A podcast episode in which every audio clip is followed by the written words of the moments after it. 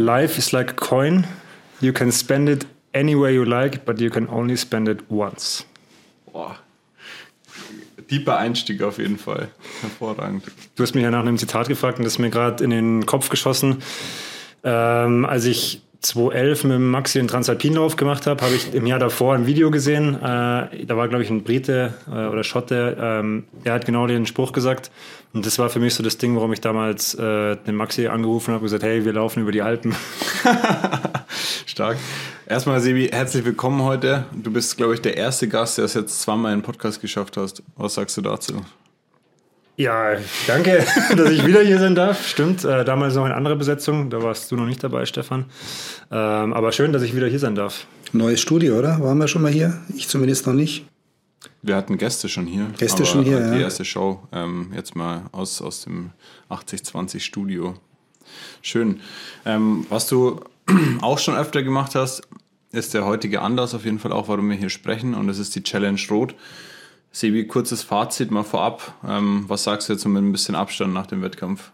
Es passt ganz gut, dass wir uns erst am Mittwoch treffen, weil man soll sich ja immer so 48 bis 72 Stunden Zeit geben nach einem Rennen und nicht gleich emotional äh, sofort analysieren. Ähm, also es war definitiv meine härteste Langdistanz äh, von den fünf, die ich bisher gemacht habe. Äh, zum dritten Mal rot. Aber wahrscheinlich die Langdistanz, auf die ich jetzt äh, mit der kurzen Nachbetrachtung am meisten stolz bin, ja. Wieso? Ja, wenn du halt in Rennen gehst und keinen Sahnetag hast und das halt schon beim Schwimmen nach einer relativ kurzen Zeit merkst, dass es halt einfach super schwierig ist, dann wird der Tag echt lang. Dann kommen halt noch siebeneinhalb Stunden. und die mentale Leistung, die ich da gebracht habe, die habe ich halt tatsächlich so noch nie gebracht, glaube ich, bisher in meiner sportlichen Karriere. Und von daher war es die härteste, weil es echt mental schwierig war, aber halt auch die, die für mich tatsächlich mental beste Leistung.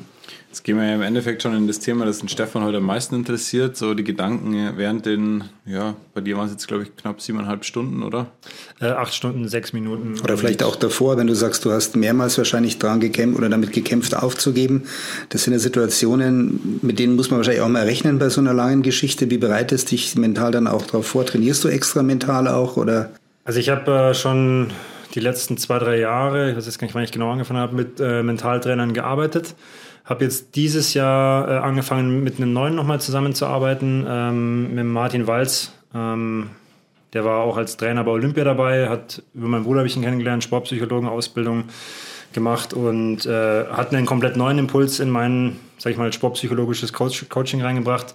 Ich war auch mit ihm in, in einem Trainingslager, da haben wir so Apnoe-Tauchen und Stresstraining und so gemacht. Also da geht es schon ein bisschen zur Sache. Also ich bin da ein großer Fan davon, weil man halt viel rausholen kann. Ähm, konkret auf deine Frage einzugehen, für die Langdistanz immer mit dem Schlechtesten rechnen und darauf vorbereitet sein, weil der Langdistanz ist hart und brutal. Und wenn du darauf vorbereitet bist, dass irgendwas Negatives passiert, dann ist es nicht ganz so schwer, wenn was Negatives passiert, weil du es ja schon ein Stück weit erwartet hast. Und wenn es nicht, nicht auftritt, freust du dich, aber wenn es kommt, ist ja auch so genauso, du musst dich schon auf einen Platten einstellen, weil der kann kommen. Und dann musst du halt wissen, okay, ich reagiere ruhig, ich mache mein Set auf, hole die Reifenheber raus, zack, zack, zack, wechsle den Schlauch und fahre halt weiter. Welche anderen negativen Momente, auf, auf was bereitest du dich da vor? Machen wir es mal konkret. Ähm, also körperliche Schmerzen, um es mal ganz knallhart zu sagen, die kommen definitiv irgendwann. Ähm, mentale Durchhänger, ähm, alles, was schief gehen kann. Eine Flasche fällt vom Rad weg, wo zum Beispiel meine Energie drin ist. Ähm, ich erwische eine Flasche nicht. Ähm, keine Ahnung, dreimal auf Holz geklopft, Sturz, äh, Platten, äh, die Brille ist voll Wasser oder schlägt dir einer weg. Also es gibt viele Situationen, die, die auftreten können während so einem Rennen. Ich wollte gerade sagen, weil das Thema ist das eine, was du ansprichst, Material natürlich. Ich glaube, wenn du jetzt die Badehose vergisst, kriegst du vielleicht noch schnell eine, aber das sollte nicht passieren, aber eher so während des Rennens auch, ja, genau, wo du sagst, kann man sich dann auf sowas, wann war denn der erste Mal der Punkt bei dir da? Beim Schwimmen hast du gesagt, kein Sahnetag? Ja, nach 500 Metern. Woran hast du es festgemacht, dass du den Tritt bekommen hast, dass du nicht in, in den Rhythmus gekommen bist? Ich, bin, oder ich, bin, gar- ich kann relativ gut losschwimmen, also ich war erstmal, ich, der Kienle war direkt neben mir, was cool war. Die rote Badekappe so erspäht und dann ist er auf einmal direkt neben mich geschwommen. Dann habe ich mir gedacht, okay, die Position kann nicht ganz so schlecht sein, wenn er sich auch dahin stellt. Ähm, bin ganz gut weggekommen. Nach 500 Metern kam der erste Krampf in der Wade. Dann habe ich mir gedacht, oh, das ist viel zu früh. Das ist einfach zu früh für so einen Tag. Also, wenn man gegen Ende des Schwimmens mal einen leichten Krampf verspürt, weil es einfach intensiv war, ist okay. Aber am Anfang, nach 500 Metern, war es zu früh. Wenn wir jetzt noch eine Disziplin weiter äh, vorgehen, und zwar mal in die ganzen Vorbereitungen mit rein. Also bei dir ist ja wirklich krass. Du planst wirklich detailliert und ich glaube, du hast auch ein relativ großes Team ähm, außen, äh, außenrum. Ähm, welche Vorbereitungen triffst du jetzt im Triathlon und vor allem ja im Langdistanzsport? Ähm, bezogen auf das Rennen? Ja. Also gut, ich habe mir dann. Vielleicht kannst du es mal so exemplarisch ja. sagen: Sonntag Rennen, wann geht's los? Genau, ja, also das geht natürlich gedanklich schon weit vorher ja. los. Jetzt war es in Rot einfach, weil Rot äh, ist bekannt. Da weiß, also das war auch witzig. Ich habe dann, ich glaube, Anfang der Woche eine Gruppe erstellt mit meiner Crew, die vor Ort ist. Äh, einfach um das Ganze zu koordinieren. Wer fährt wann mit, äh, wer ist wo dabei, wer steht wo. Und da waren halt jetzt zum Beispiel Basti und Stefan, die waren schon zweimal in Rot dabei. Die wussten natürlich, okay, welcher Parkplatz wird angefahren, wo fahren wir hin, wie viel kostet das und so weiter. Entschuldigung. Das Kleingeld ähm, dann schon zurechtgelegt. Äh, und, also es geht aber eigentlich, der, Montag geht's los. Also ich drucke dann die Streckenpläne aus, markiere mir dann, okay, wo steht zum Beispiel meine Trainerin, äh, wo brauche ich welche Verpflegung, wo muss mir jemand eine Flasche reichen. Ähm, leg mir dann auch schon, also bereite dann auch schon die ganzen Sachen vor. Ich habe dann zum Beispiel so äh, Dosen äh, mit Gels noch äh, gemacht, dass ich schon mal weiß, okay, eine kriegt die, eine da, wo könnte mir die gegebenenfalls gereicht werden. Dann die ganzen Zeitpläne anschauen, wann musst du deine Startunterlagen holen, wann ist äh, ähm, Race Briefing, wann kann man das Rad einchecken.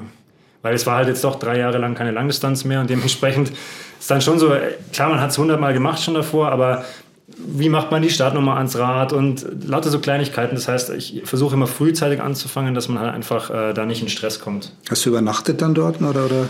Nee, jetzt in Rot tatsächlich nicht. Ähm, Vorteil eigenes Bett, äh, schläft man ja. meistens am besten. Aber ähm, ging dann auch früh los wahrscheinlich. Wann seid ihr losgefahren? Also 3.30 Uhr bin ich aufgestanden und 4.15 Uhr bin ich gestartet. Ähm, aber es ist halt einfach super nah, deswegen bietet es sich halt an. Und dieses Jahr wäre es wahrscheinlich einfacher gewesen, aber normalerweise kriegt man auch nur schwer bezahlbare Sachen in Rot, weil halt das einfach äh, sofort ausgebucht ist immer. Und ich denke mir, für die Distanz, äh, die Dreiviertelstunde, die ich dann länger schlafen kann, die macht es dann auch nicht mehr aus. Mit Sicherheit. Jetzt in die äh, ja, Vorbereitung deiner Leistung. Was hast du dir vorgenommen fürs Rennen? Ähm, also ich habe das ziemlich gut getroffen. Ich hatte tatsächlich natürlich nicht die genaue Info, wie viele Kilometer es auf der Radstrecke sind. Es waren jetzt tatsächlich weniger als die ange angegebenen 170. Es waren 166,5 circa. Äh, und das macht natürlich schon noch ein paar Minuten aus, ähm, aber da habe ich die Radleistung ganz gut getroffen. Schwimmen wollte ich schneller sein und beim Laufen wollte ich deutlich schneller sein. Also ich hatte halt, wenn es 170 gewesen wären, eine Zeit von knapp unter acht Stunden anvisiert. Rechnet man nochmal dreieinhalb Kilometer weniger, dann wäre so 57 schon eigentlich ein realistisches Ziel gewesen, äh, was eigentlich hätte an einem guten Tag drin sein können, ja. Okay. Dann, wenn wir in die Disziplinen reingehen. Also wir sind jetzt, was Start war, glaube ich, 8 Uhr sowas. 7 Uhr war der Start. 7 genau. Uhr schon. Ja. Okay, du bist äh, im, im, äh, in der Do im Donaukanal ist es ja. Äh, Rhein-Main-Donaukanal. Rhein-Main-Donaukanal. Ja neben Sebastian Kienle. Die ja. Nervosität ist, ist am Start. Ja, vielleicht nochmal einen Schritt vorher, mhm. weil es kommt ja eigentlich dann immer noch die sozusagen die vierte Disziplin. Das ist ja Wechseln und Verpflegung. Man kann sich immer streiten, was jetzt dann die fünfte oder die vierte ist. Aber du bist eigentlich um, oder wir waren um kurz vor fünf da. Dann habe ich mein ganzes Zeug schon alles in einem Korb gehabt. Also jetzt mache ich auch mal am Tag vorher schon alles fertig, dass ich wirklich nur noch meinen Korb nehmen muss und weiß, okay, da ist jetzt alles drin, was noch ans Rad muss. Akkus, die, die Getränkebox, die Flasche, die noch reingesteckt werden muss, äh, die Radschuhe, die Gummis für die Radschuhe, der Helm, ne, der Helm war schon da, die Sonnenbrille, Startnummernband. Weil das musst du ja auch noch alles hinlegen, dann einrichten, noch fünfmal schauen, ob alles passt. Äh, dann ähm, nochmal versuchen, irgendwo aufs Klo zu gehen äh, in der Dixie-Welt, was auch nicht immer so angenehm ist. ähm, und dann, klar, dann geht es irgendwann los. Äh, Wie ist denn so die Stimmung da, also in der Wechselzone? Ich kenne es das so, dass das einfach, ich mag die Stimmung gar nicht so sehr. Viele beschreiben das ja als keine, also enorm angespannt, wuselig. Ich mag die Stimmung überhaupt nicht, weil dann du lässt ja. dich eher verrückt machen von den Leuten, als dass es dich irgendwie unterstützt und also heiß macht. Ich würde das voll unterschreiben, aber Rot ist speziell und dieses Jahr war es doppelt speziell, weil einfach extrem wenig los war in der Wechselzone. Also es waren halt, ich glaube, es waren nur 1500 Einzelstarter. Das, ich, ich muss jetzt lügen, es sind über 1000 oder 1500 weniger als normal. Mhm. Das heißt, es war wirklich übersichtlich, es war Platz. Ähm, und Rot ist halt auch deswegen speziell, weil Ab 5 Uhr ist die Wechselzone offen und wenn man da dann über den Kanal kommt, ist auch im Sommer so, nur jetzt war es noch mehr so, dann hast du so den leichten Nebel über dem Kanal aufsteigen, siehst du die beleuchtete Wechselzone, dann haben die so ganz epische, ruhige Musik, die da spielt. Also das ist echt ein richtig cool, schon wieder Gänsehaut, äh, so eine coole Stimmung. weil es eben genau nicht so ist wie bei den klassischen Triathlons. Sonst würde ich dir immer recht geben, aber da ist es halt wirklich so, du kommst rein und denkst dir so, Alter, ja, man, heute ist der Tag, das ist einfach episch. Also das war, war extrem cool wieder, in Rot da wieder zu sein in der Früh. Ähm, Jetzt habe ich kurz die, die, den Faden verloren. Was war die eigentliche Frage? Ja, einfach wie, wie, wie, wie so die Stimmung ja. ist. Ja, aber war sehr, also Grund, grundweg positiv da. Habe ich okay. sehr, sehr entspannt und gar nicht wuselig wahrgenommen. Konntest du dann einschlafen am Samstag oder? Das klappt eigentlich immer ganz gut. Also die, die wichtigere Nacht ist immer die von Freitag auf Samstag. Also die zwei Nächte vorm Rennen, da schaue ich immer, dass ich wirklich so lange wie es geht schlafe. Also ähm, ohne Wecker dann. Und die Nacht vorher ist sowieso kurz. Also ich bin um halb zehn ins Bett und keine Ahnung, wie viel nach zehn, halb elf dann eingeschlafen. Ähm, aber da klingelt, wie gesagt, der Wecker um 3, 3 Uhr oder was, 3.30 Uhr. Also da ist es egal, die, die zwei, drei Stunden, die, äh, die machen es dann auch nicht mehr aus. Okay, und dann sind wir im Wasser neben Sebastian Kienle jetzt endlich gelandet. Ja, genau, also das ist schon es. Sind, ganz kurz, es sind ja noch äh, weitere Profis am Start ja. gewesen. Also das Starterfeld war ja schon jetzt klein, aber fein. Also ja. Andi Dreiz war da, Patrick Lange, zweimal Hawaii-Champion, äh, Nils Frommholt, auch alter Haudegen, ähm, Ruben Sepunke. Also es waren ein paar da, wo ich sage, oh, da kann man schon nervös sein. Wie, wie ging es dir so? Ich meine, ich gehe dann da immer an denen vorbei und schaue sie mir so an, wie sie so dastehen und reagieren, weil ich meine, es sind auch nur Menschen. Also klar, Patrick Lange hat zweimal dabei gewonnen, Sebastian Kienle hat auch schon sau viel gewonnen, aber es sind halt tatsächlich auch nur Menschen und dementsprechend ich bin jetzt deswegen nicht wegen den Personen nervös, sondern einfach halt wegen der Rennatmosphäre. Du weißt, okay, es geht jetzt gleich los und es geht halt in die Langdistanz. Ähm, das ist eigentlich für mich der größere Grund, nervös zu sein. Aber es ist halt schon cool, wenn du halt dann ins Wasser schwimmst und die anderen haben halt dann immer so der Kiel eine rote Badekappe, der drei hellblau und so und du siehst halt um mich rumschwimmen und denkst so, ja cool, bist halt jetzt mit denen an der Startlinie. Und das ist halt auch das Besondere am Triathlon, dass das ja eigentlich nirgendwo sonst so ist, dass du mhm. mit den Weltbesten im gleichen Rennen bist. Gibt es da Kontakte irgendwie vor Smalltalk oder ist eher also, klassischer Einzelsport? Ich, ich, hab's, ich weiß gar nicht, wem ich es jetzt die Tage erzählt habe. Ähm, dafür bin ich einfach für die zu unbekannt. Also die wissen nicht, wer ich bin. Also ich kenne die natürlich alle und die untereinander, glaube ich, machen dann schon nochmal irgendwie ein paar Sprüche. Ich kenne dann auch meine Leute. Ich habe zum Beispiel den Chris Deels oder den Felix Henschel, die kenne ich natürlich, ja. aber es ist halt eher so eine Liga drunter. Deswegen unterhält man sich dann da in seiner Liga, sage ich mal. Ich glaube, wir schicken den Podcast heute mal ein bisschen rum, oder? wie wie ging es um äh, Chris und um Felix so? Ähm, also ich denke, dass der, also für mich war der Felix Henschel die Performance des Tages. Der, ich war mit ihm in der Radgruppe, da ist der schon super stark gefahren. Und habe mir gedacht, boah, krass, das, äh, der hat richtig, richtig Druck auf den Beinen. Und dann der Lauf natürlich phänomenal. Also Laufstreckenrekord in Rot. Äh, Luc, Luc von Lier, der hat da, glaube ich, den mit 236 gehalten, 235. Das ist schon, das ist halt nicht nur Weltspitze, sondern das ist halt absolute Weltklasse. Und dementsprechend da top und Christels Top 10, also ich denke auch super zufrieden. Ja. Ähm, Grüße an die beiden, falls es irgendwie hören. okay, gut. Dann schwimmen, es geht los. Nimm uns mal so ein bisschen mit, was dir im Kopf geblieben und vielleicht kannst du auch einen, einen Stefan ein bisschen mitnehmen, was denkt man sich währenddessen so. Also ich denke mir beim Schwimmen immer nur so, jetzt, wann ist endlich zu Ende? Also, es hat gerade erst begonnen wahrscheinlich. Rot ist halt eine sehr dankbare Strecke, weil der Kanal halt bei den Ufern relativ übersichtlich ist. Das heißt, du siehst halt eigentlich immer, okay, schwimme ich noch gerade, weil der Abstand zum Ufer gleich bleibt.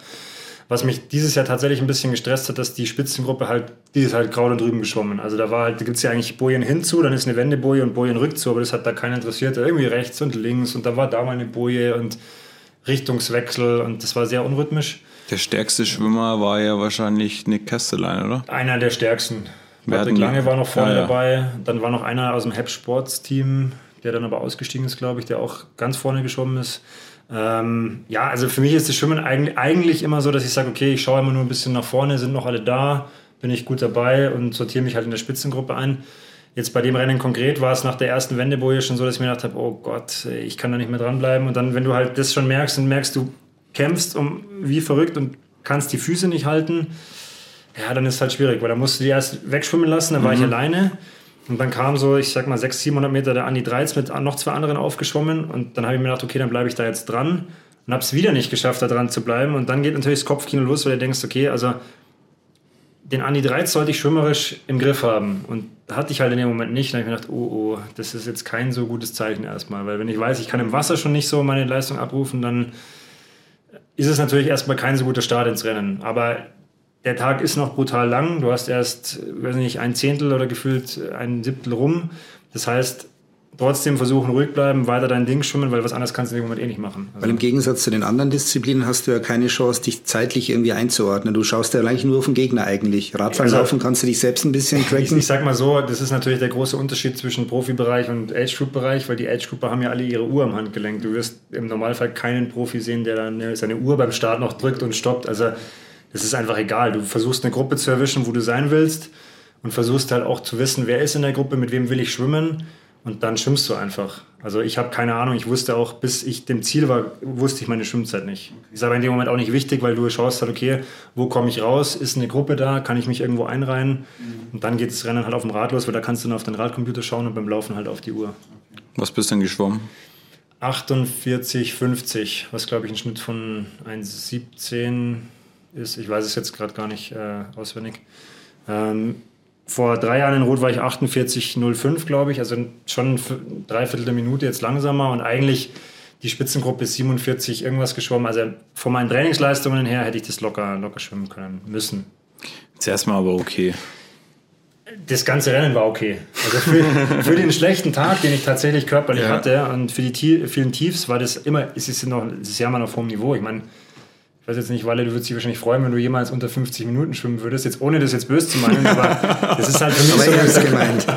nee, aber du weißt, nee, wie, ich, okay. weißt, wie ich meine. Also das ist. Ja, ich werde es schon schaffen. Wenn du mal so alt bist wie der Sebi, du hast ja mal ein bisschen Zeit. ja, ja muss man sagen. Also, ja. Aber wie gehst du mit dem Krampf zum Beispiel? Da merkst du, hast einen Krampf, was machst du, dann? Du musst reagieren, dann musst du halt versuchen. Also ich versuche dann, ja, ich versuche dann erstmal die Atmung ein bisschen zu ändern, dass ich erstmal kurzfristig mehr Luft kriege, aber trotzdem ruhiger atme, weil ich merke halt oft, wenn ich hektisch werde, dann wird der Krampf nur schlimmer. Ähm, und wenn das nicht klappt, dann halt versuchen so ein bisschen, ich mach's mir hier so vor, so eine Dehnung reinzubekommen, dass man den Fuß anzieht, was man beim Schwimmen eigentlich nicht will, weil das bremst dich eher.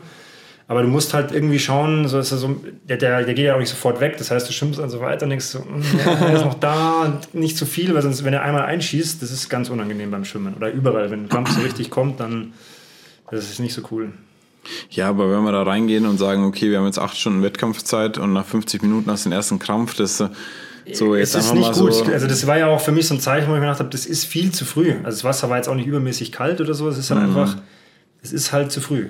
Ja. ja. Was, du hörst ja sehr stark in dich auch immer rein. Was sagt man dann? Hat man einfach Pech gehabt oder gibt es Analyse, Ernährung, was weiß ich? Wie kommt so ein Krampf dann? Das, also einfach unrechte Bin Bewegung. ich jetzt schon öfter gefragt worden. Ja. Also es war halt, es gibt, im Sport gibt es Tage, ich habe zum Beispiel mit, mit, Felix Henschel an einem Ziel kurz gesprochen, er hat gesagt, das war halt der Tag seines Lebens. Das würde er auch nicht erklären können, warum das jetzt so war. Weil Vorbereitung lief gut, aber ich hatte halt einfach keinen guten Tag erwischt. Also ich hatte wirklich keine guten Beine, habe mich auch jetzt nicht übermäßig gut gefühlt und es gibt halt so Tage im Sport, da klappt es und manche Tage da ist halt, warum auch immer. Also ich habe nichts anderes gemacht als sonst. Ich habe die gleichen Nudeln gegessen. Die, Was für welche? Äh, Dinkelnudeln mit äh, rotem Pesto. Bei mir immer. Geheimrezept, Stefan. Das macht schnell, da schwimmt man unter 50 Minuten. Wichtig ist halt, man, das, deswegen sage ich immer das Gleiche, weil ich halt weiß, das, das, vertrage ich gut. Ähm, und da mache ich halt keine Experimente am Tag vorher. Ja. Der Dinkel macht's. Ja. Okay, dann gehen wir aufs Rad. 180 oder 166 Kilometer. Ja. Müssen wir wahrscheinlich jetzt nicht alle Kilometer durchgehen, aber was ist hängen geblieben?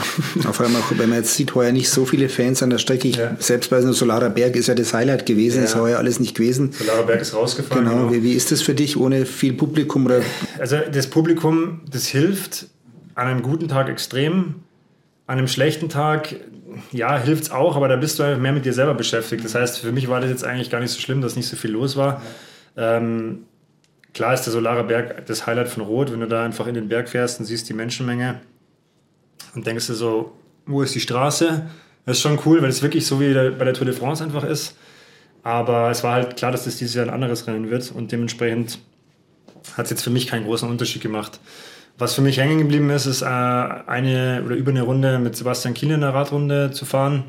Keine Ahnung, er hat ja immer mal wieder schon durchklingen lassen, dass er auch nicht weiß, wie viele Rennen er jemals noch machen wird und das ist schon cool. Also das ist schon cool, so jemanden auf dem Rad sitzen zu sehen, weil ich habe es ja dir auch schon erzählt, das ist halt nochmal eine andere Liga. Also das ist so, gefühlt haben wir alle unseren Kopf so weit im Wind oben und der hockt auf seinem Rad und du siehst einfach seinen Kopf nicht, weil der da in Helm und Schultern verschwindet. Also das ist echt faszinierend. Und ein bisschen Radfahren kann der ja auch. Also in der einen Abfahrt da, ich weiß gar nicht, wie die heißt, da war er auf einmal halt weg. Und ich bin da jetzt auch nicht langsam runtergefahren, aber der war halt einfach nicht mehr zu sehen. Das ist schon krass. Das ist hängen geblieben. Und auch da wieder ist hängen geblieben, dass ich beim zweiten Mal in Greding oder vor Greding schon da am Kalvarienberg schon brutale Krämpfe hatte und ich mir auch da wieder gedacht habe, das ist zu früh. Also du kannst schon mal gegen Ende der Radrunde Krämpfe ja. kriegen, aber halt nicht, nicht nach Kilometer, keine Ahnung, was da war, 100 oder so. Das ist einfach zu früh. 215 dürfte es sowas 115, Ja, also da haben wir uns das erste Mal auch gesehen. Ja. Ähm, was hast du ja so gedacht? Also in der ersten Runde standen, glaube ich, äh, auch schon zwei Supporter da. Ja. Haben die dir was gegeben? Nee, gell? Nee, die haben nichts gegeben, die haben nur zugerufen, Gruppe halten. Gruppe ja. Sag mal ganz kurz, über was du dir da gedacht hast. Also wir hatten einen internen ja, Supporter-Chat, äh, da war auch die Trainerin mit drin, die die Marschrichtung gegeben hat, diese Gruppe halten. Und also dann, soll ich den Sebi mal treffen und ich sage, Gruppe halten, mache ich nichts verkehrt. Ja, das ist natürlich, das, ist, das Witzige okay. ist ja in dem Moment, wenn du halt, also die Radgruppe ist jetzt nicht, außen, die ist jetzt nicht langsam gefahren, ja, und ich, ich bin da, habe mir gedacht, Alter, was passiert denn hier? Ich musste schon ordentlich in die Pedale treten und da ordentlich saffern, dass ich da mitfahren kann. Und dann denkst du dir so, ja, Gruppe halten. Ich sehe, ja, ich probiere es seit 50 Kilometern. Ich mache, ich gebe hier mein Bestes. Und dann ist natürlich in dem Moment so, denkst du dir so, ja, was willst du jetzt von mir? Ich versuche alles, dass ich da dran bleibe.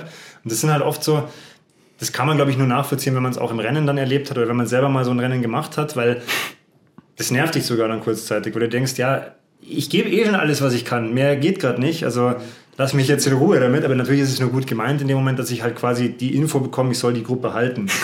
aber in so dem Moment Fußball, wenn der Trainer sagt, warum hast du es den daneben geschossen? Ja, genau, also warum hast du jetzt da nicht, hast du jetzt übers Tor gesetzt? Ja. Locker bleiben. Einfach ja. laufen. Genau. Okay, und dann haben wir uns in der zweiten Runde gesehen. Ähm, was hast du da gedacht? Äh, also, wenn, ich muss wieder ehrlich sein, das ist halt auch äh, Faszination Langdistanz wenn du mir sagen würdest, du bist da gestanden, keine Ahnung. Also ich weiß, ich habe dich nicht gesehen. Null. Okay. Ich, ich, weiß, dass mein Bruder gestanden ist, weil der mir eine Flasche gegeben hat. Und ich habe auch in dem Moment tatsächlich, und wahrscheinlich ist dann das so die Wahrnehmung so eingeschränkt, äh, war da schon so am Limit und habe ich nur auf diese grüne Flasche, weil ich wusste, ich, ich nehme eine grüne, die man gut sieht. Ähm, und habe gewusst, okay, er hat, äh, zieht ein Donnerrun-T-Shirt an und habe mich nur darauf fixiert. Da hätte jetzt auch meine Mutter stehen können, ich hätte es wahrscheinlich gar nicht gemerkt. Okay. Also es ist wirklich so, jetzt interessant, dass du da auch gestanden bist. Hast du gar nicht gewusst, nee, nee. oder wie? Okay. Tatsächlich nicht. Krass, wie, ja. wie, wie eng dann da der Fokus ist. Und, äh ja, weil die Flasche war wichtig. Also ich brauchte die oder ich habe also ich habe eigentlich geplant gehabt, dass es auch ohne die geht, aber ich habe dann schon nach der ersten Runde gewusst, ich brauche die, weil ich muss nochmal nachtanken an Energie. Und dann ist es halt wirklich wichtig, dass du deinen, also so, so denke ich immer, dass du deine Verpflegung kriegst, weil wenn du das ISO von der Strecke nimmst, dann weißt du nicht, wie viele Kohlenhydrate sind da drin, du weißt nicht, verträgst du es mhm. und äh, du willst halt eigentlich keine Experimente bei der Langdistanz machen. Deswegen war es wichtig, ich brauche die Flasche. Und das ist witzig, ich kann dir eine Behind-the-Scenes-Story erzählen. Ja. Ich habe mit Maxi ausgemacht, okay, ähm, Treffpunkt 8.45 Uhr am Seat-Händler, da Manchinger Straße. Und dann ist es 8.15 Uhr oder so und der Maxi ruft mich an und sagt so, du, ich habe irgendwie Verspätung, irgendwie komme ich nicht aus München raus. Und ich dachte mir, wenn das der Sebi jetzt wüsste, also ja. ich, ich hätte keinen Bock auf diese Information. Und ja. Also wir hatten, wir hatten weitaus äh, mehr als nur genug Puffer. Wir haben uns da die Füße in, in, in den Bauch gestanden am Kalvarienberg. Aber da dachte ich mir, wenn du das jetzt wüsstest, dann wäre. Also ah, Förderlich wäre es nicht. Also das, sind, das ist ja auch dieses Faszinierende. Ähm, und vor allem jetzt mit der Info, dass du die Flasche gebraucht ja. hast. Ich habe ja schon viele Wettkämpfe gemacht und da gibt's, es sind so Kleinigkeiten, die dich dann auf die Palme bringen können. Also ich habe zum Beispiel, was ich jetzt immer mache, weil das habe ich bei der ersten Langdistanz falsch gemacht, da habe ich mir die Socken einfach so schlampig angezogen. Mhm. Du kannst dir nicht vorstellen, was ich bei Kilometer 30 geflucht habe, weil der Socken so eine kleine Falte hatte. An, an 99 Prozent der Lauftagen merkst du das gar nicht. Aber wenn du bei 30 Kilometern am Limit bist, dann, dann würdest du am liebsten den Fuß abhacken, weil du denkst, äh, das geht jetzt gerade nicht. Das, das tut dann so, oder du, du steigerst dich dann da so in so Kleinigkeiten rein. Und das, deswegen, klar, also wenn ich sowas wissen würde, ich würde wahrscheinlich wahrscheinlich nur noch schreien die ganze Zeit auf der Radstrecke, aber das ist dann manchmal auch, also ich habe den Chat auch tatsächlich erst nachher gelesen, weil das ist dann schon witzig, was man da so als Athlet dann gar nicht mitbekommt, was während dem Rennen alles abläuft. Meine Trainerin hat ja auch einfach zwei, dreimal kackfrech gelogen, also was Abstände angeht. Ja, was in dem Moment, wo ja, sie jetzt ja. sagt, hey, wir sagen ihm jetzt nicht den richtigen Abstand, weil dann ist es emotional einfacher, wenn er denkt, es sind nur 30 Sekunden, obwohl es eine Minute ist. Und das würde ich im Rennen auch nicht wissen wollen, weil dann denke ich mir so, willst du mich jetzt verscheißen. Warst du dann schon da auch nah mal sagen, jetzt ich habe keinen Bock mehr, jetzt ich steige jetzt aus? Wie? Zwei andere Frage, wie oft hast du dir das gedacht? Also beim Radfahren ging es noch. Bei der ersten Runde war ich tatsächlich zu viel damit beschäftigt, weil du musst ja in der Gruppe auch schauen, dass du die Abstände hältst. Und dann was ich wirklich gut finde, in der ersten Runde war bei der Gruppe, wo ich gefahren bin, immer ein Kampfrichter dabei. Und dann kommt der halt auch schon mal zu dir oder zu einem anderen gefahren und sagt dann so, ja, das war jetzt aber schon ein bisschen knapp. Und das ist halt das Problem, wenn du jetzt an fünfter Position fährst und vorne bremst einer, dann geht es noch leicht berghoch, dann rollst du halt einfach mal schnell auf und hast es nicht gemerkt, dann musst du dich wieder zurückfallen lassen, dann musst du dich versorgen. Ähm, du hast schon zu tun. Auf also man Fall. ist einfach beschäftigt und da habe ich jetzt tatsächlich noch gar nicht dran gedacht. Aber als dann die Gruppe gesprengt ist, beziehungsweise dann ist ja der Kiele ausgestiegen, auch direkt vor mir ist der einfach rechts in den Parkplatz gebogen. Ich habe mir gedacht, Junge, mach jetzt weiter. Oder es war so auch ein Moment, wo ich denkst, ja, okay, wenn er aufhört, darf ich dann auch aufhören.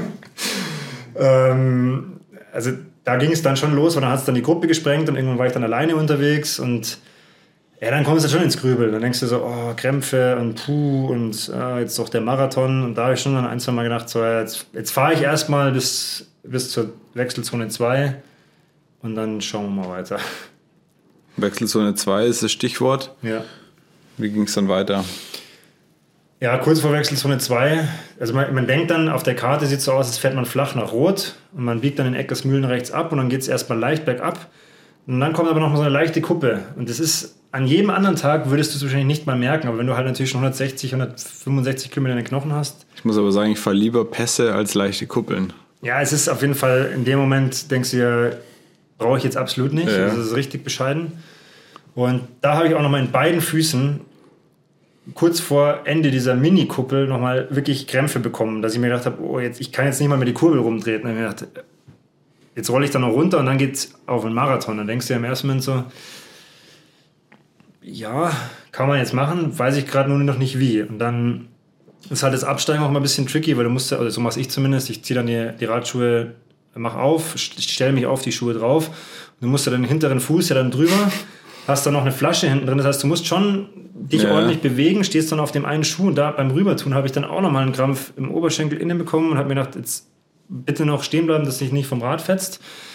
Und dann nimmt dir erstmal einer das Rad ab und denkst dir, okay, oh, Gott sei Dank keinen Platten oder so, weil das ist halt auch mal das, wenn du das Rad abgegeben hast, du bist halt fertig und denkst, okay, jetzt kann zumindest technisch eigentlich nichts mehr passieren. Und dann äh, ist es ja in Rot so, das ist eigentlich ganz cool, dann rufen die schon die Startnummer durch und dann hält dir halt jemand schon einen Beutel hin, also brauchst nicht nachdenken, weil das ist halt auch so, wenn du völlig verschallert vom Rad kommst und gefühlt 40 km/h die ganze Zeit ins Gesicht kriegst und dann musst du noch deinen Beutel suchen. Ist auch nicht so leicht. Ja, und dann saß ich da. da sitzt dann auf so einer Bierbank und leerst dann deinen Beutel aus und dann habe ich schon die Gelflasche gesehen und habe mir gedacht, oh, keinen Bock drauf, aber du musst ja irgendwie, brauchst ja Energie. Das war mein erster Gedanke tatsächlich. Ich habe die, die Gelflasche, diese große gesehen und gedacht, oh, jetzt drei Stunden lang Gel in dich reinschieben. Dann halt versuchen, die Socken und Schuhe anzuziehen, ohne wieder einen Krampf zu kriegen. Cappy auf, Uhr hin, Brille auf, Tasche rumgespannt und dann losgelaufen. Wie lange sitzt man da dann? Ein, zwei Minuten oder? Es ist nicht lang. Also ich, ich lasse mir da halt wirklich immer bewusst Zeit, also gerade im zweiten Wechsel, um halt einfach so diese Socken sauber anzuziehen und da halt wirklich alles einfach so zu haben, wie ich es dann für einen guten Marathon brauche. Weil das, die 30 Sekunden, die ich da raushol, äh, die, die sind es nicht wert, wenn ich dann am Ende irgendwie 10, 15 Minuten verliere, weil ich irgendwie noch mal meinen Schuh aufmachen muss oder so. Also da, da lasse ich mir einfach die Zeit, die ich brauche. Aber ist es auch so ein Gedanke zu sagen, ah, ich merke jetzt schon, das wird halt kein Sahnetag, lieber steige ich früher aus, bevor ich hinten eine schlechte Zeit habe, wo mich alle irgendwie auslachen oder sagen, was war denn da los? Na, jetzt mal ganz platt formuliert. Also, oder hat man den Stolz, nee, ich will jetzt schon dann finishen, auch egal wie? Die, die Frage ist erstmal, was ist die Alternative? Klar, ich, ich könnte sofort sagen, okay, das war's jetzt, aber mit, welcher, mit welchem Ziel? Weil ich würde zum Beispiel, wenn ich sage, okay, ich, jetzt, ich bin offensichtlich verletzt, und weiß das auch jetzt schon, dann würde ich es nicht machen. Dann, wenn ich jetzt sage, okay, ich bin einfach nur platt, dann habe ich schon vier Langdistanzen gemacht, die mir gezeigt haben, das Rennen wird nicht bei Kilometer 1 auf dem Marathon entschieden, sondern es wird hinten entschieden. Und dann kann ich es zumindest mal probieren und schauen, wie sich entwickelt. Und das war in dem Moment halt mein Gedanke, dass ich sage, naja, wenn ich jetzt wüsste, ich bin verletzt und es macht keinen Sinn, dann klar steige ich aus. Aber wenn ich jetzt aussteige, was mache ich dann mit der Form? Mache ich dann in zwei Wochen nochmal eine Langdistanz oder was ist dann die nächste Perspektive? Und da, da habe ich mir gedacht, ich habe jetzt gerade überhaupt keine. Jetzt mache ich einfach erstmal Jetzt mache ich erstmal den ersten Kilometer. Da geht es erstmal bergab. Schauen wir mal. Ja. Ich glaube, beim ersten Kilometer oder kurz, doch, wir haben uns relativ früh schon gesehen. Wir Oder haben uns äh, zwischen ersten- Kilometer 1 und 2 oder 2 und 3 irgendwo gesehen. Ja.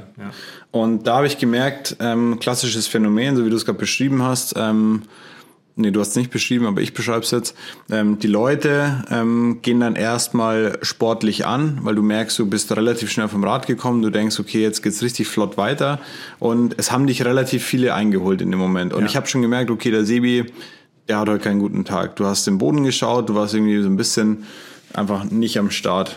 Ja. Also und dann habe ich mir gedacht, na okay, du weißt auf jeden Fall konservativ anlaufen, weil der Marathon wird ab Kilometer 30 entschieden. Aber wie, was hast du da so gedacht? Hast du es wahrgenommen, dass ich da stehe? Diesmal wenigstens? Ja, also äh, um, es, um es vielleicht nochmal ein bisschen auch für die Zuhörer einzuordnen. Also ich habe auch bei meinen zwei guten Marathons oder bei, bei, auch bei meinem sehr guten bin ich auch losgerannt wie verrückt, 3,45 oder was und bin dann hinten raus deutlich langsamer geworden. Und diese Erkenntnis aus diesen vier Langdistanzen davor hat mir halt im Vorfeld dann eher die Taktik äh, gegeben und auch mit meiner Trainerin in Absprache, dass ich sage, okay, wir laufen das auf jeden Fall konservativ an, weil ich ja auch im Vorfeld nicht so viele Laufkilometer hatte und ich einfach auch nicht wirklich wusste, wie wird der Marathon. Das heißt, das war schon auch ganz klar die Marschroute und da es mir noch so schlecht ging, habe ich dann gesagt, jetzt muss ich erst recht vorsichtig anfangen und auch mit dem Wissen, weil ich halt, also meine Langdistanzen waren immer so, ich bin als 22. losgelaufen und als Vierter ins Ziel gekommen, weil alle, die vor mir waren, sind äh, Hochgegangen. losgerannt wie die Verrückten und sind halt dann irgendwann alle explodiert und in dem Moment, also ich, ich, ich habe ganz bewusst entschieden, äh, da haben mich dann, glaube ich, wirklich drei, vier Leute gleich am Anfang relativ zügig überholt und mir gedacht, lauft, macht euer Ding, macht ihr erstmal euer Ding, ich mache jetzt hier meins.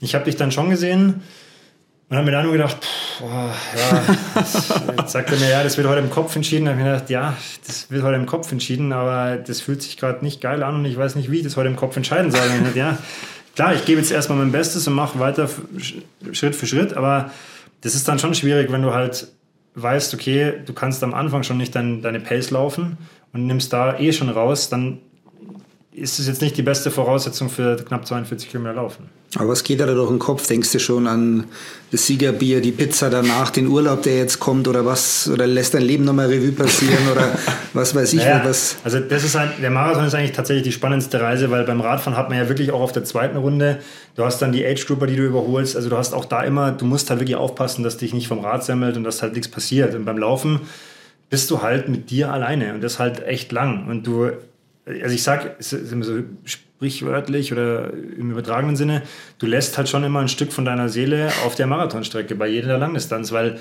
du hast halt einfach, du, du bist ja im permanenten inneren Dialog.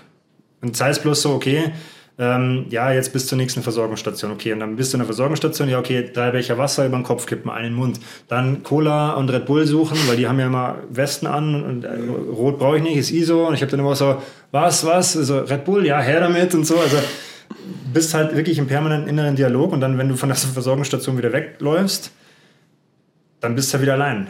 Dann ist halt der Damm da, also du läufst ja auch ewig an diesem Donaudamm entlang, oder ne, äh, Rhein-Main-Donaudamm. Und dann läufst halt. Und dann kommt irgendwann der Gedanke so, ja, warum mache ich das eigentlich? Oder wie soll ich das jetzt nach Büchenbach noch hochschaffen? Das habe ich dann bei Kilometer 7, bei dem Wendepunkt, habe ich, habe ich da schon an Kilometer 33 gedacht, weil da geht es halt einfach dann den Berg hoch nach Büchenbach. Das ist, wo du sagst, eigentlich zur Unzeit im Marathon, da brauchst du halt keinen Berg. Und da habe ich da bei Kilometer 7 schon dran gedacht, wie das bei Kilometer 33 wird. Also, Wahrscheinlich auch eine schlechte Taktik erstmal. ja gut, deswegen dann immer wieder zurück ins Hier und Jetzt holen und dann halt immer Wobei bei Kilometer 33 kannst du sagen, oh, wenn ich das habe, dann habe ich es bald geschafft eigentlich. Ah, nee, nee, nee. Geschafft hast du es bei, also ich sag, wenn du bei Kilometer 39 durch bist, dann ist so das erste Mal, also bei mir zumindest, das erste Mal so, okay, ich könnte es schaffen. ja, weil, also es ist auch tatsächlich, ich, ich glaube, es ist 1,5 Kilometer nochmal vor dem Ziel oder ein Kilometer nur so. In Rot ist nochmal eine Versorgungsstelle und selbst da habe ich nochmal drei Becher Wasser äh, über den Kopf, einen in den Mund, dann nochmal Red Bull und Cola gegriffen, was ich konnte, weil ich war mir nicht sicher, war immer noch nicht, ob das noch reicht. Ich habe da schon echt so, puh, innerlich auch mal, mal kurz so geschaut und dann wusste ich ja, vor mir ist der 15., den soll ich noch einholen und alle haben mich angeschrien. Und, Ja, es Hey, du bleibst stehen, dich muss ich aber einholen. es geht tatsächlich bei dem Marathon viel über, auch über Beschäftigung. Also du hast ja dann deine Gelflasche und dann weißt du, okay, Versorgungsstation und dann, ich bin die Strecke, ja, kenne die ja auch schon und dann sagst du, okay, ah, jetzt bin ich da und okay, da steht jetzt der und der und ja, Beschäftigung. Irgendwie einfach versuchen, nicht, nicht sich seinem Leid zu ergeben, weil das ist das Schlimmste, was man machen kann. Weil dann gehen die Negativspiralen los, die kommen sowieso irgendwann. Oder einfach versuchen, die Lauftechnik so zu gestalten, dass du keinen Krampf kriegst oder dann zu denken, okay, also ich denke bis zum Schluss nicht ans Ziel, weil das ist so, wenn du dir da schon bei Kilometer 21 denken würdest, ah, was esse ich jetzt dann später, dann bist du gedanklich schon fünf Schritte zu weit. Aber ich motiviere mich darüber schon immer, was, was es danach zum Essen gibt. Nee. Mit was ich mich belohne. Und da, da geht es richtig wild her. Es ist ja auch bei der Langdistanz, es war jetzt wieder so. Ich bin dann da ans Buffet gestapft und habe mir gedacht, boah, geil, eine Quark, Quarktasche. hab die genommen und dann habe ich da so, boah, nee, sorry, dann musste ich sie mir anders geben, weil nee, geht gerade nicht. Oder eine Schokomilch habe ich mir geballert, wo ich hätte, niemals hätte ich gedacht, dass ich im Ziel mal eine Schokomilch trinke, aber ich hatte so viel Red Bull und Cola drin, dass ich sage, ich baue jetzt irgendwie Schokomilch. Was für ein Geschmack ein bisschen. Ja, also es, aber das kann ich zum Beispiel gar nicht. Also ich brauche da wirklich immer so, also für mich sind es dann tatsächlich die Versorgungsstationen. Und da ich halt relativ früh die Taktik gewählt hatte, zu Cola und Red Bull zu greifen, da musst du halt auch dabei bleiben. Also darfst da nicht wieder davon weggehen, weil sonst rauscht mhm. dir halt der Blutzuckerspiegel extrem nach unten. Das wäre ja nicht gut. Und auch halt durch das Koffein, dann halt immer versucht, das auch wirklich zu kriegen. Parallel noch meine Gels irgendwie runtergewirkt. Und halt wirklich da immer mir die Zeit genommen und dann geht es schon. Dann hangelt man sich irgendwie durch. Jetzt im Nachgang denke ich mir auch so, ich bin ja jetzt wieder einen Marathon gelaufen. Keine Ahnung, wie die drei Stunden rumgegangen sind, aber sie sind irgendwie rumgegangen. Also aber ist es für den Magen alles so verträglich? Wenn man jetzt irgendwie also, Red Bull, Gel, naja, Quarktaschenduft wenn, wir, wenn wir jetzt mal darüber diskutieren, dann ist das Ganze kein Gesundheitssport. Also das ist von der körperlichen äh, Warte her natürlich grenzwertig und auch also das, was man sich da reinhaut, sollte man sich wahrscheinlich nicht jeden Tag reinhauen. Aber das hilft dir halt in dem Moment, einfach dem Körper schnell Zucker zukommen zu lassen, halt irgendwie weiterzumachen. In dem Moment geht es halt wirklich, also gefühlt rein in den Ofen, das Feuer, verbrennen und Energie raus. Also wie, viel halt Liter, wie viel Liter gehen da weg so? Ich weiß es gar nicht. Also ich habe ähm, hab mich jetzt nicht am Rennmorgen gewogen, aber am Samstagmorgen habe ich mich noch gewogen und dann am, nach dem Rennen, als ich wieder daheim war, aber da hatte ich ja dann auch schon wieder ein bisschen was getrunken. Aber ich war gute zweieinhalb Kilo leichter nach dem Rennen. Okay. Und was gab es dann als erstes? Richtig gute Nahrung? Pommes. Pommes. Pommes, Ketchup, Mayo. Aber dann wahrscheinlich bei irgendeinem Nee, äh, wir saßen dann noch im Biergarten zu dritt, äh, der Walle, mein Bruder und ich. Und da habe ich halt gemerkt, boah, ich brauche jetzt salzig. Ich brauche jetzt irgendwas Salziges. Ja, also das ist ganz merkwürdig, was da ja. abgeht. Ich glaube, das kann man mit einer Schwangerschaft vergleichen. Ja. Da hat man Bock auf Und am Abend gab es dann tatsächlich noch zwei, also von einer Fastfood-Kette zwei vegetarische Burger, weil das halt auch schön, schön fettig und schön salzig ist. Ähm, ja. Jetzt am Wochenende steht der Ingolstadt Triathlon an mit, also du startest ja auch, der eine oder andere fragt sich, wie du das machst. Aber was gibst du den Triathleten jetzt da so mit auf den Weg? Ähm, wie kann man sich noch notfallmäßig vorbereiten? Jetzt für Ingolstadt? Ja. Äh, genau das nicht machen, nicht notfallmäßig auf den Wettkampf vorbereiten. Also niemals. Also der Podcast kommt ja erst wahrscheinlich danach raus, oder je nachdem, aber der Tipp gilt eigentlich von mir auch als Trainer immer, jetzt keinen Panik mehr machen. Also jetzt dann lieber nichts mehr machen und ausruhen und einfach auf das bewährte Vertrauen, was man vielleicht aus den vergangenen Saisons schon kennt. Oder wenn es jetzt zum Beispiel der erste Triathlon ist, einfach keine Experimente machen, weil da kannst du jetzt nur noch was kaputt machen.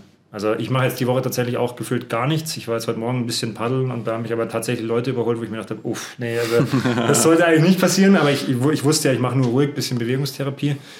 Ähm, aber das gilt generell für alle. Also ruhig bleiben. Was du da als Druck irgendwie, dass du sagst, da muss ich gewinnen?